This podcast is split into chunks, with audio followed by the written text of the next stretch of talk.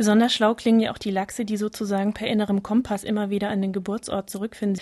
Wie machen die das denn? Mit äh, Geruch hauptsächlich. Fische können oft über sehr, sehr weite Strecken riechen und vor allem auch sehr, sehr geringe Konzentrationen wahrnehmen. Die haben also oft ein sehr kompliziertes Geruchsorgan, teilweise so einen kleinen Tunnel, durch den das Wasser gepumpt wird und da können sogar noch einzelne Moleküle wahrgenommen werden und jedes Gewässer riecht anders.